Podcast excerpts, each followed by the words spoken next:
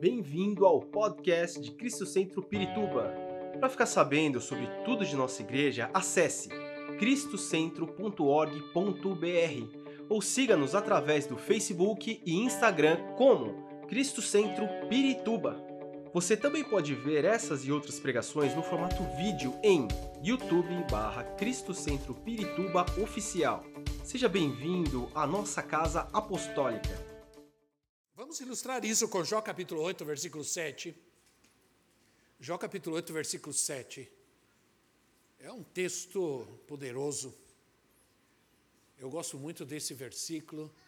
Eu, eu me oriento muitas vezes por ele, eu vou muitas vezes nele, porque fala muito ao meu coração. Diz assim, porque eu sei, eu sei qual foi o meu começo.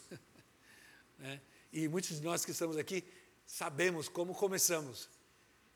E que se tivéssemos continuado assim, ai meu Deus. Então, assim, Jó 8,7. O seu começo parecerá modesto, mas o seu futuro será de grande prosperidade. Ainda tem a versão que diz assim, outra tradução, melhor dizendo, outra tradução diz assim: o teu começo parecerá pequeno, mas o teu futuro será grande. Então, o livro, o livro de Jó é um dos livros mais é, velhos da Bíblia, talvez ele tenha sido escrito, e provavelmente os estudiosos é, têm razão nisso. O Jó foi escrito, é um acontecimento que antecede ao Pentateuco, a Gênesis, Êxodo, Levítico, Números. Foi escrito antes. E é uma história poderosa. A gente podia resumir o livro de Jó é, numa frase simples. Jó era alguém que se tornou um exemplo de atitude que se deve ter diante do sofrimento. Ou ainda, eu li em algum lugar essa frase com respeito a Jó. Jó é a história de um homem que encontra o caminho de volta para uma vida normal.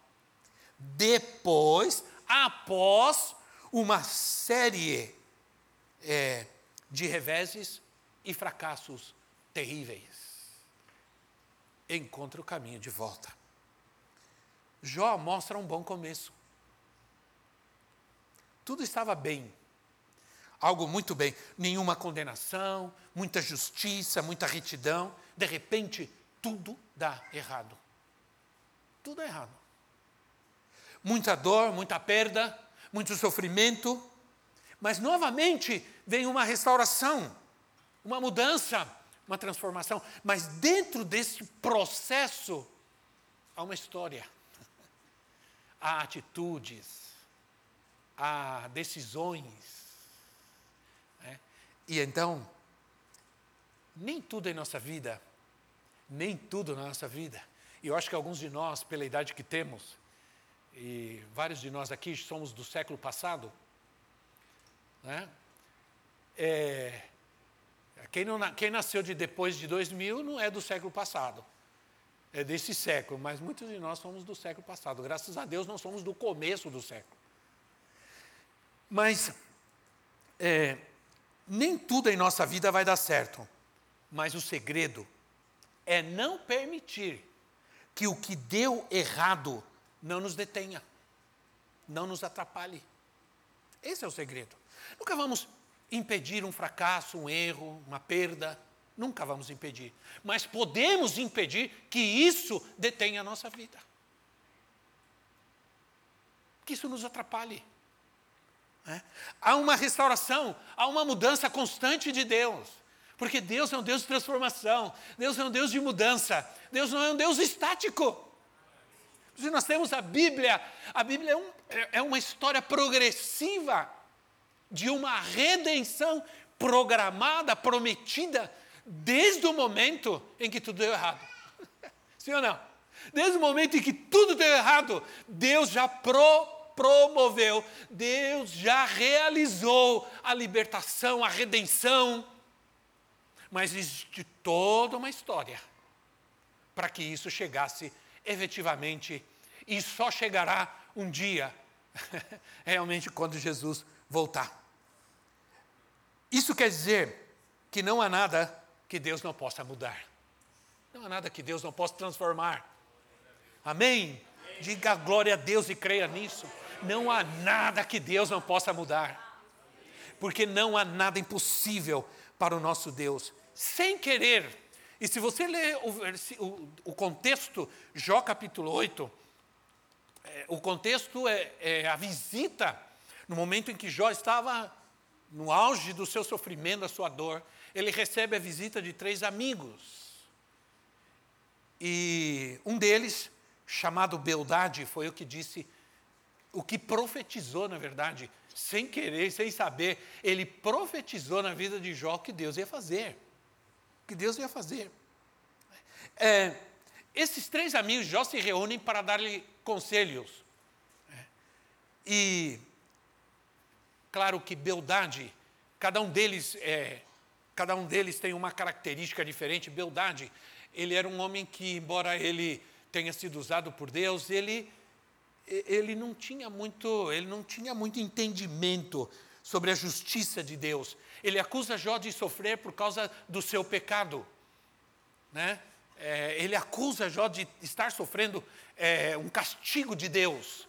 E essa é a mentalidade que perdurou durante muitos anos na igreja. Eu cresci é, com essa, eu cresci com essa com esse ensinamento, vamos dizer, eu cresci com essa ideia de que qualquer coisa errada na nossa vida era castigo de Deus. Toda coisa errada na nossa vida, vamos orar porque você está fazendo alguma coisa errada. Né? E nem sempre sofremos algum revés na nossa vida porque estamos fazendo algo errado, mas é porque é parte do processo de Deus, da história de Deus na nossa vida, para nos levar ao que Ele quer. Então, é, sempre vamos encontrar gente que nos acusa, que desconfia que estamos fazendo alguma coisa errada, quando, alguma, quando perdão, algumas coisas não dão certo na nossa vida. As pessoas costumam deduzir, quando alguma coisa dá errado, que isso é causa de um pecado, de uma desobediência. Está é, tá em pecado, está em pecado, está em pecado, por isso está acontecendo isso e aquilo, etc. Quero compartilhar algumas coisas com vocês porque nem sempre o que acontece conosco tem a ver com o fato de estarmos fora da vontade de Deus. Não, de forma nenhuma. É, aqui, esse texto, ele fala de um passado e de um futuro. O teu passado parecerá pequeno, mas o teu futuro, o teu começo, o começo fala de passado. E o futuro fala de um tempo que virá. Ele fala de um tempo, mas dentro desse tempo, de um começo e de um futuro, há uma história, há uma vida, há, um, há, um, a, atitudes, comportamentos, mudanças, aprendizados. E quero compartilhar com vocês algumas coisas. Primeiro, que o nosso destino supera a nossa história. Se eu olho para o meu passado, se eu olho para o começo da minha vida e olho para esse momento da minha vida, realmente eu não e, e não consigo entender como eu estou aqui, como eu cheguei aqui. Porque se eu olhar para o começo, eu vou dizer assim: meu Deus, eu tinha tudo para dar errado nessa vida. Tudo para dar errado. Sim ou não, irmãos? Se você for sincero com Deus e com você mesmo, você vai chegar a essa mesma é, é, conclusão. Então, é, só a graça, só a misericórdia de Deus. É, é, era para dar errado em tudo porque foi um começo, um desastre. Então, quando eu olho para mim hoje, eu dou graças a Deus, mas não é só isso. Porque às vezes a gente fica agradecendo a Deus porque eu estou aqui, cheguei até aqui, que maravilha, obrigado Senhor, porque o meu passado foi terrível, o meu começo foi terrível. Mas, mas nos esquecemos que o texto diz assim: que o começo foi difícil, mas o futuro será grandioso.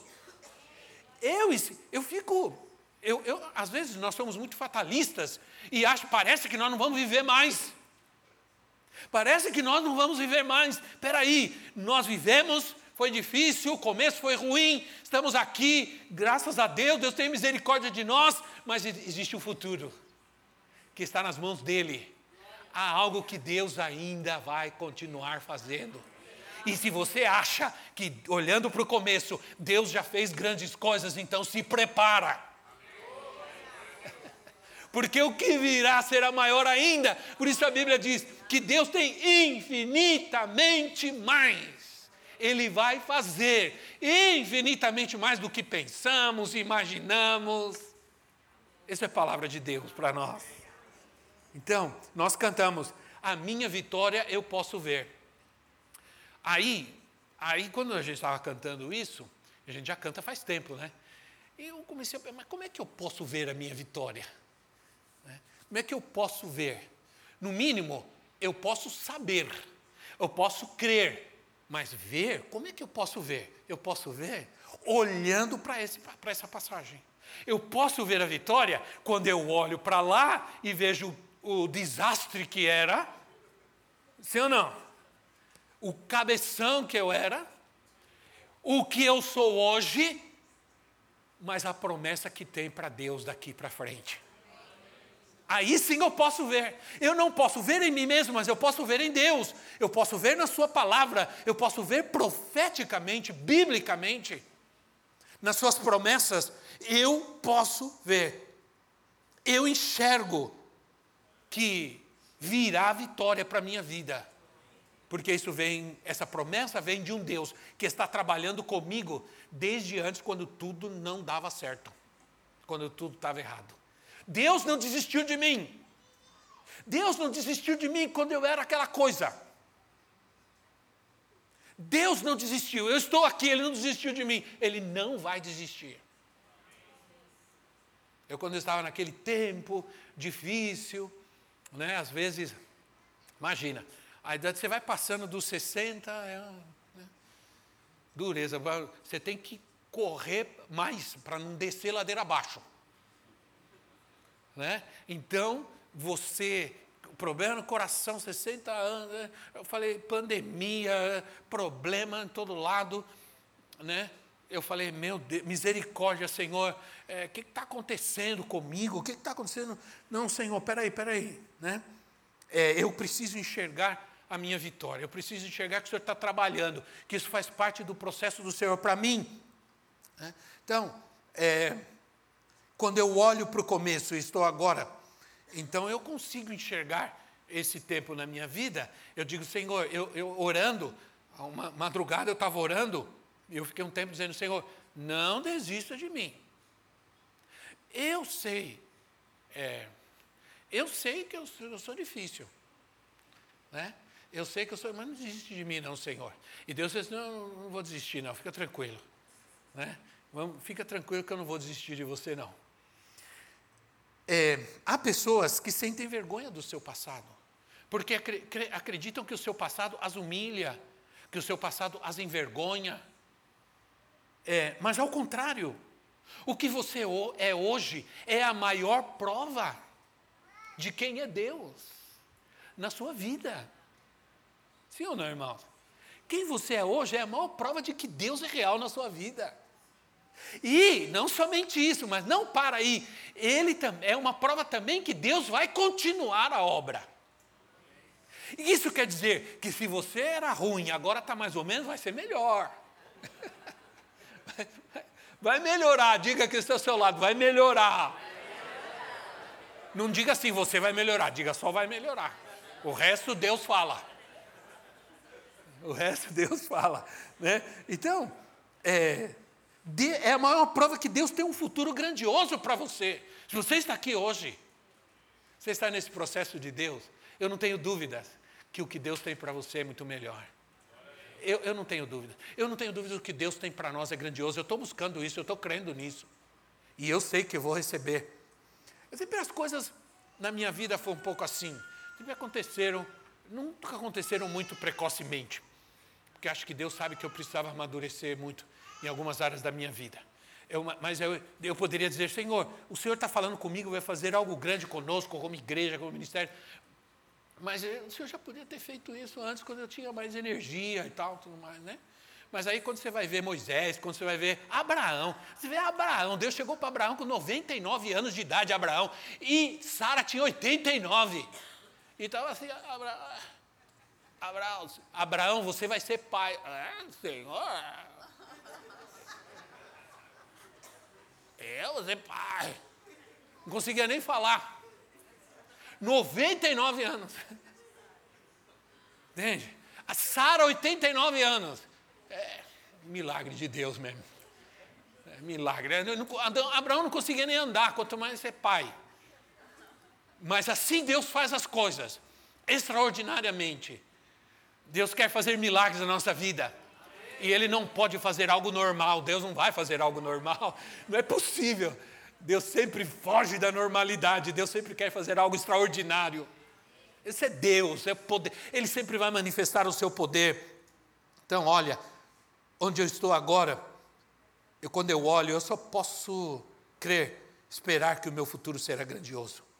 Então, o meu começo não determina o meu destino. Meu destino já está escrito na palavra, já está escrito. Todos os seus dias estão contados, todos os seus dias estão escritos no livro do Senhor. Isso está em Salmo 139. Todos os dias. Ele olhou para você, você não tinha nem forma ainda, e ele já estava determinando tudo.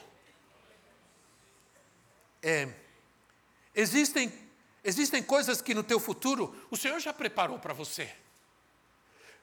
Esse é o seu propósito, essa é a intenção de Deus. Qual é a intenção de Deus para comigo? Qual é a intenção? Pergunte-se, qual é a intenção de Deus para comigo? Aí você lê Jeremias, capítulo 29, versículo 11. Jeremias 29, 11. Que versículo, que palavra. Diz assim: Porque sou eu que conheço os planos que eu tenho para vocês. Diz o Senhor planos de fazê-los prosperar e não de lhes causar danos, planos de dar-lhes esperança e um futuro. Então, há um futuro de Deus planejado para mim. Deus é, tem um calendário, Deus tem uma agenda já estabelecida para mim. Eu quero estar nessa agenda de Deus. Eu quero que Deus abra lá e diga, agora vai acontecer tal coisa, estou lá. Porque se Deus, ah, mesmo que Ele diga, agora vou te levar, vou te recolher, estou lá. Foi o que acho que foi o que Paulo disse, né? Paulo disse, para mim tanto faz. Está aqui para mim é bênção, é lucro. E se Cristo me levar, né? Para mim, viver é Cristo e morrer é lucro, é ganância. Então, o que Deus escreveu está escrito, acabou. Chamou, vai na hora. Se você orar como fez Ezequias, Ezequias, o Senhor mandou o profeta Ezequias, arruma a tua casa, põe em ordem todas as coisas, você vai morrer. Aí Ezequias foi lá e começou, Senhor, diz que ele se colocava na parede, ele chorava, Senhor, por favor, Senhor, não me leva agora não, Senhor, e, sei lá que ele começou a falar lá para o Senhor, né, que ele começou a dizer para o Senhor, eu sei que o Senhor veio, tá bom, vou te dar mais 15 anos, porque você orou. Eu falei, maior segredo aí, hein? Ora que Deus te dá mais anos. Ora mais, irmão. Ora mais. Outro dia, quem faz exercício vive mais. Aí um cara estava dizendo: cada hora de exercício que você fizer nessa terra, você vive três horas mais. Eu falei: e, quantos, e quantas horas mais a gente vive se a gente orar mais? Então, quem sabe existe uma tabela de Deus aí que diz assim: uma hora de oração, mais três dias de vida. Né? Diz, ah, diz aí o cientista que quem fuma vive dez anos menos. E quem não fuma? Vive dez, vive, vive dez anos mais. Né? Vive dez anos mais. Beldade, ele sabia disso, embora ele tivesse uma falta de entendimento enquanto a justiça de Deus. O choro pode durar uma noite, mas a alegria virá pela manhã, passado e futuro. O choro pode durar uma noite, mas a alegria virá. Hoje eu choro, amanhã Deus tem seus planos. E nos seus planos, no meu futuro, tem alegria tem alegria. Que alegria maior do que ver os seus netos? Ah, não tem alegria maior do que essa. É, é incompreensível, não dá para explicar. É só tendo, é só vivendo. Né? Sim ou não? Eu sei, eu sou apaixonado pelas minhas netas e elas por mim. Elas brigam por minha causa. Eu estou fazendo academia por causa delas, para aguentar as duas em cima de mim. Esses dias nós fomos, saímos com ela, fomos no shopping. Eu saí da loja e as duas queriam colo, colo, colo, colo. Uma tem quase seis anos, a outra três. Eu peguei as duas. Aí eu, Senhor, puxar aqueles ferros lá está tá tendo algum benefício.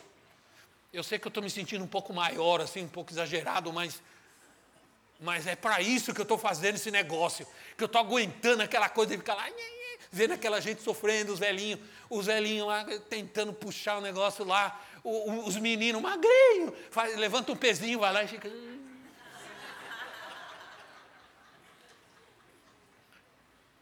Eu estou aqui porque eu quero aguentar as, as, netas e os netos que virão, eu espero que vários ainda venham por aí. Olha que eu estou orando mais ainda. Para que Deus adiante esse relógio aí e resolva essa parada logo. Né? Agora, há coisas que nós precisamos considerar. Primeiro, primeiro, precisamos mudar os nossos hábitos constantemente. Quem sabe o que você está vivendo agora não está ajudando você em nada. Se não está ajudando, muda isso. Sai desse negócio. Entende? Você já, está há muito tempo nisso, não está ajudando em nada. Então, é, esse, esses tempos que nós vivemos, aí pandemia e tudo isso, há uma frase que está acompanhando a gente, nós, a mim principalmente, todos os dias, é que não espere alcançar coisas novas vivendo coisas velhas. E o melhor, não espere novos resultados fazendo sempre a mesma coisa. Está fazendo sempre a mesma coisa e quer ver resultados diferentes na sua vida, no seu ministério. Não vai acontecer tem que mudar seus hábitos. O reino de Deus veio e era uma mensagem nova, era o vinho novo. E Jesus disse assim: vinho novo não pode ser colocado em odres velhos. Vinho novo tem que ser colocado em odres novos, porque ambos se expandem o vinho velho, o, o odre velho, o recipiente velho, não vai deixar o vinho se expandir. Se a gente fica nessas coisas velhas, velhas, velhas, nada. A palavra de Deus diz em Lucas que ah, ah, no tempo em que o governador era fulano de tal, que o imperador era fulano de tal, que o prefeito era fulano de tal, a palavra de Deus veio a João Batista no deserto. O que, que tem no deserto? Nada. No deserto não tem estruturas. No deserto não tem religiosidade. A palavra de Deus veio no deserto para se expandir para todo lado. Ela não se expandiria lá no, no, templo, na religiosidade, não se expandiria no palácio dos governadores, onde está a política e toda aquela confusão. Ela foi para o deserto, onde Deus do nada, porque Deus é assim, Deus do nada faz tudo, do caos ele traz vida. Então, hábitos. Começa mudando sua forma de pensar. Começa mudando sua maneira de pensar. Pense nos planos de Deus para você. Pensa nas coisas que estão lá de cima. Pensa conforme a palavra de Deus. Pensa no que Deus diz, não o que diz fulano nem ciclano. Pensa no que Deus diz. Né? Os hábitos, eles nos levam a um caráter. Se você muda a sua vida, você cria um hábito, esse hábito com o tempo traz um caráter. Importante é avaliar o que nós vamos deixar na nossa vida. Não são os problemas que nos estancam, mas sim como reagimos a eles. Às vezes os problemas não, não vão estancar, atrapalhar a nossa vida, mas como reagimos a esses problemas, a essas dificuldades, essas crises, isso sim pode nos estancar e impedir os processos de Deus. A história, quero rapidamente mencionar a história de uma mulher chamada Noemi. Noemi, ela era, ela era a sogra de Ruth. E a história é, nos mostra a história de Noemi eh, no livro de Ruth. Essa Ruth se tornou uma mulher é, muito especial, muito importante até dentro da genealogia de Jesus. Agora, ela perdeu o marido. Noemi perdeu o marido. Pouco tempo depois, perdeu os dois filhos. E ficou sozinha com as duas noras. Eu não sei como estava a situação aí. Imagina uma, uma, uma sogra e duas noras juntas. Né? Não devia ser fácil o negócio. Mas, ah, em algum momento, as dificuldades eram tão grandes e elas, estavam, elas estavam vivendo em Moabe. Moabe, naquele momento, veio seca, veio fome, veio luta. E, e ela estava, já era a vida de uma viúva, com duas mais viúvas, três viúvas, já era difícil, imagina, quando vem a fome, a necessidade, a seca. E aí, Ruth, a situação era tão difícil. Estavam sozinhas numa terra de fome, em, um dado momento, Noemi, isso está em Ruth capítulo 1, versículo 6. Ruth capítulo 1, versículo 6, assim: Quando Noemi soube em Moabe que o Senhor viera em auxílio ao seu povo, dando-lhe alimento, decidiu voltar com as suas duas noras para a sua terra.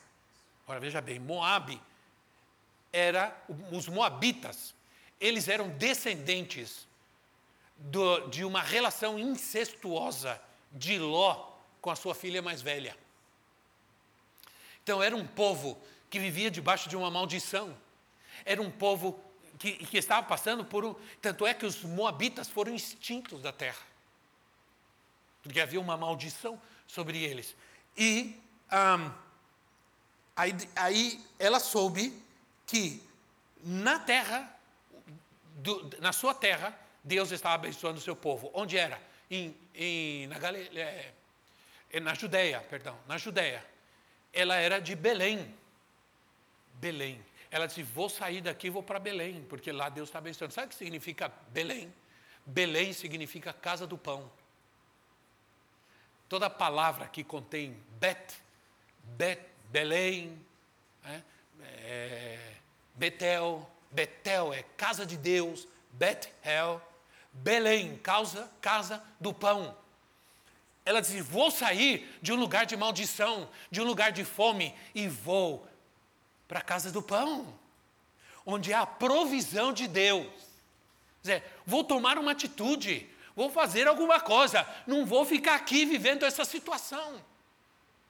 Não vou ficar insistindo numa coisa que está dando errada, achando que vai dar certo em algum momento.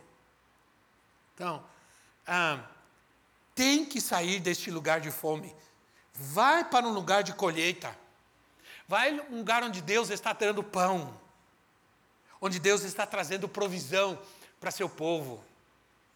Isso indica que nós vamos fazer nossa parte. Ela estava num lugar difícil, com fome, eh, miséria, e lá Deus está derramando sua graça sobre o seu povo, sua bênção. Deus está trazendo provisão. Então eu vou sair daqui e vou para lá, vou tomar uma atitude.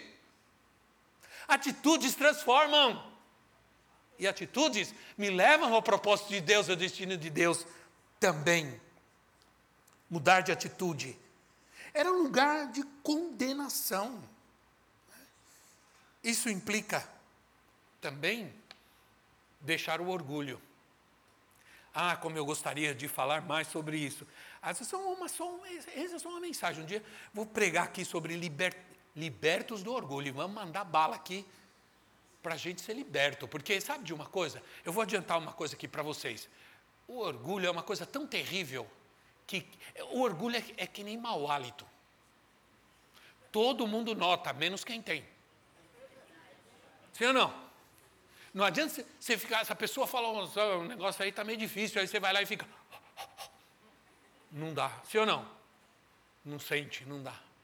Ou Aquele exemplo que eu sempre uso, que a profetisa não gosta muito, quando você sai do banheiro, aquele cheiro não faz mal para você, mas quem vai depois?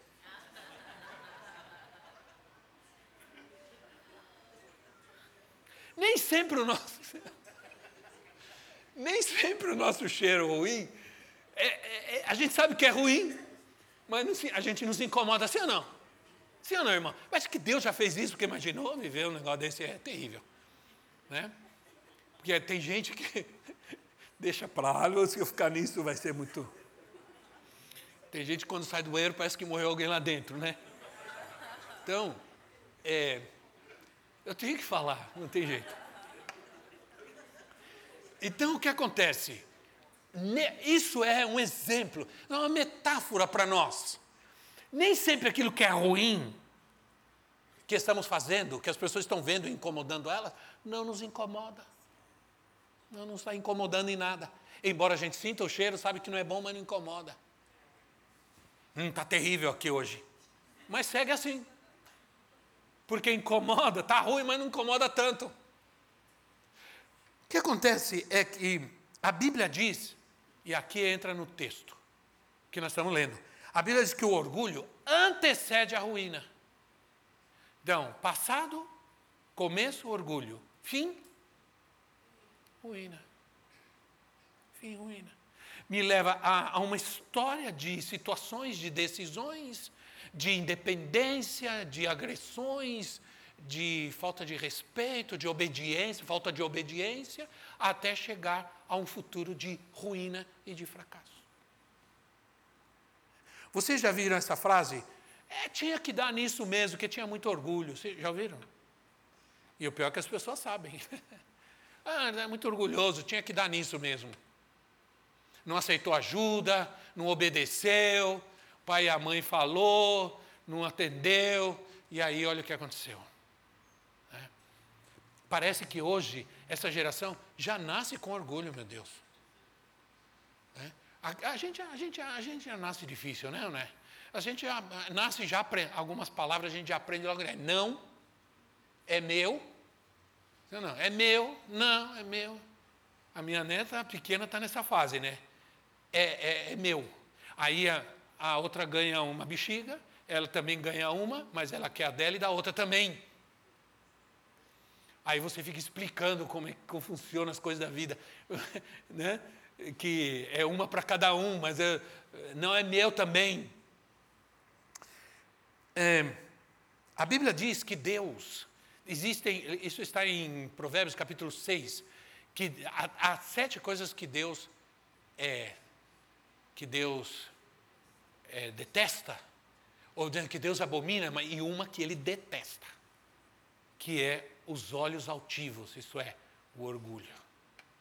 Deus detesta. Imagina, irmãos, Deus é bom, hein? Deus é bondade. O orgulho, ele estanca, ele me faz viver por mim mesmo, para mim. O orgulho diz que eu sou o provedor da minha própria vida, que eu mereço, glória seja a mim, louvado seja o meu nome. O pior de tudo é isso. É que o orgulhoso não sabe, não entende, não aceita que é orgulhoso. Devemos deixar o orgulho, devemos buscar, a, devemos deixar a independência, buscar a humildade. Não ore para Deus, nunca ore para Deus, Senhor, torna-me humilde. Torna... Isso não vai acontecer. Deus não vai dizer, seja humilde agora. Não. Isso não vai acontecer. Você tem que se, se esforçar, lutar, renunciar, negar-se a si mesmo para ser humilde. Jesus disse: Quer ser humilde? Aprenda comigo, que sou manso e humilde, e achareis descanso para vossas almas. Aprendam comigo, mas sejam. É uma decisão que eu preciso tomar para seguir o processo de Deus, senão eu não chego lá. Senão eu não chego lá. Humildade. A humildade, ela me faz eu me entregar ao chamado de Deus, sabendo que tudo que eu preciso vem dele. Vem dele. Ser grato, sente paz, sente prazer em obedecer a Deus e não dá desculpas. O humilde não espera um grande pregador né, para pregar, para ele entender o propósito de Deus. Ele simplesmente tem um anseio, a motivação, o desejo, o coração disposto a obedecer ao Senhor, a servir ao Senhor, a amar a Deus sobre todas as coisas. Ele não precisa de um sermão profundo, filosófico, para entender que Deus tem um chamado na sua vida. Ele crê, ele confia, ele entrega, ele adora, ele espera, ele chora. Ele confia. Ele se dedica em saber a vontade de Deus e ele quer fazer a vontade de Deus a qualquer preço. E Jesus é exatamente esse exemplo para nós. Jesus é exatamente esse exemplo para nós. O exemplo de como fazer a vontade de Deus, Senhor, que não seja feita a minha Vontade, mas a tua. Então, a humildade vence o pecado, sabe por quê? Porque ela caminha na justiça. É, a Bíblia diz, Salmo 25, 9, diz assim: conduz, que Deus conduz os humildes na justiça e lhes ensina o caminho. Espera aí. Deus ensina os quem? Os humildes. E lhes mostra, lhes ensina o caminho, e lhes dá direção. Direção para onde? Para que lugar? Para quê? Para os propósitos dele, para o futuro que ele tem prometido. Agora, para isso eu preciso, e com isso eu vou terminando, porque o tempo já, né? Paciência e perseverança. Nós não estamos vivendo num tempo de paciência. E paciência é uma coisa que se aprende, que se é uma coisa que a gente tem que praticar, que a gente tem que se esforçar até alcançar, porque paciência. Eu não sou, ou melhor, eu vou dizer, eu não era uma pessoa que podia falar para vocês qualquer coisa a respeito de paciência, porque eu não tinha nenhuma, para nada. A gente, não, você vem na estrada, na rua, na esquerda, tem um cara na sua frente, pronto, para quê? E buzina, e dá luz, e grita, e sai, né, cabeção, barbeiro, domingueiro, sei lá mais o quê. Você não fala palavrão, que você serve de Deus, tá? Não tem paciência. Né? Tem paciência. É, é eu, eu entendo que é difícil mesmo. Eu, eu sempre conto aqui que eu, eu, eu aprendi a ter paciência, eu espero, tranquilo, Deus tem misericórdia, oh, abençoado, Deus te abençoe. Né? Mas é difícil quando você está naquela fila enorme, para entrar para a esquerda, vem um fulano lá de trás, atravessa todo mundo e pum, entra na frente. Ah, meu Deus. Aí é o Espírito Santo tem que agir. Sim ou não? Quando você está subindo a serra, 300 mil carros na sua frente, o cara vai pelo acostamento. Uh, aí chega lá na frente, ele, tum, aquele porque deixou, porque não metia o carro, né? não arrebentava nada. Então, eu lembro uma vez que a gente estava subindo a serra, 300 carros na frente, aí o cara vem. Quando ele chega na boca de um túnel, está a polícia lá. Aí quando eu passei,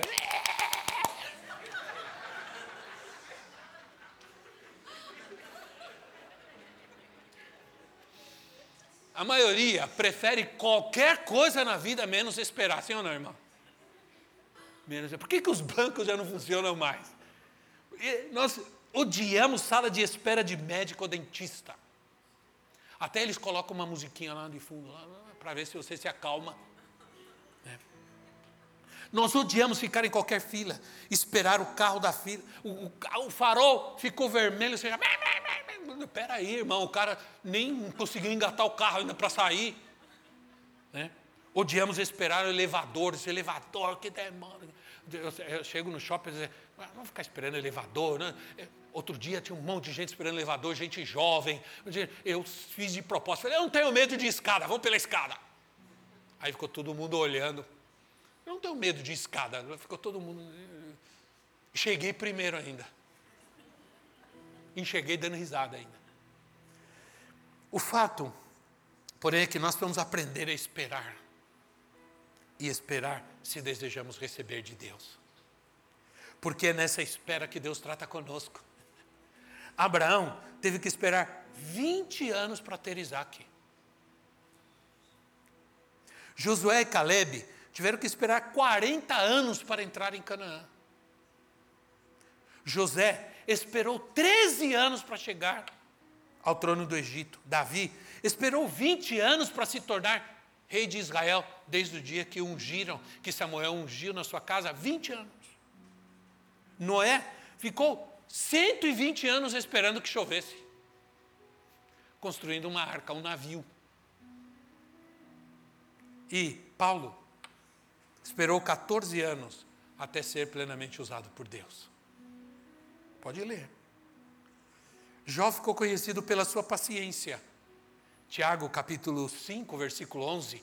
Tiago 5, 11 diz assim: Como vocês sabem, nós consideramos felizes aqueles que, se, que mostram, que mostraram perseverança. consideramos felizes aqueles que mostraram perseverança. É gente que tem paciência e tem perseverança é gente feliz. Porque gente que não tem paciência e não tem perseverança hoje é gente enroscada. Vocês ouviram falar sobre a paciência de Jó e viram o fim que o Senhor lhe proporcionou? O Senhor é cheio de compaixão e de misericórdia. Então, olha irmãos, se nós esperássemos um pouco mais, com certeza nós erraríamos, nós pecaríamos menos. Vou repetir. Se nós paci tivéssemos paciência para esperar um pouco mais, nós erraríamos menos e pecaríamos menos. É? Provérbios, capítulo 19, 2, assim: diz que quem diz que é, o que peca é precipitado. Quem tem paciência e espera o momento certo de todas as coisas, acaba alcançando a bênção de Deus. Né? Então, é, você tem que confiar que o teu começo pode ter sido difícil, mas ele não determina o teu futuro, o teu destino, porque o teu destino está nas mãos do Senhor. Vamos colocar em pé em nosso lugar. Esperamos que esta mensagem tenha te inspirado e sido uma resposta de Deus para a sua vida. Quer saber mais sobre Cristo Centro Pirituba? Siga-nos nas redes sociais no Facebook, Instagram e YouTube, ou visite nosso site em cristocentro.org.br.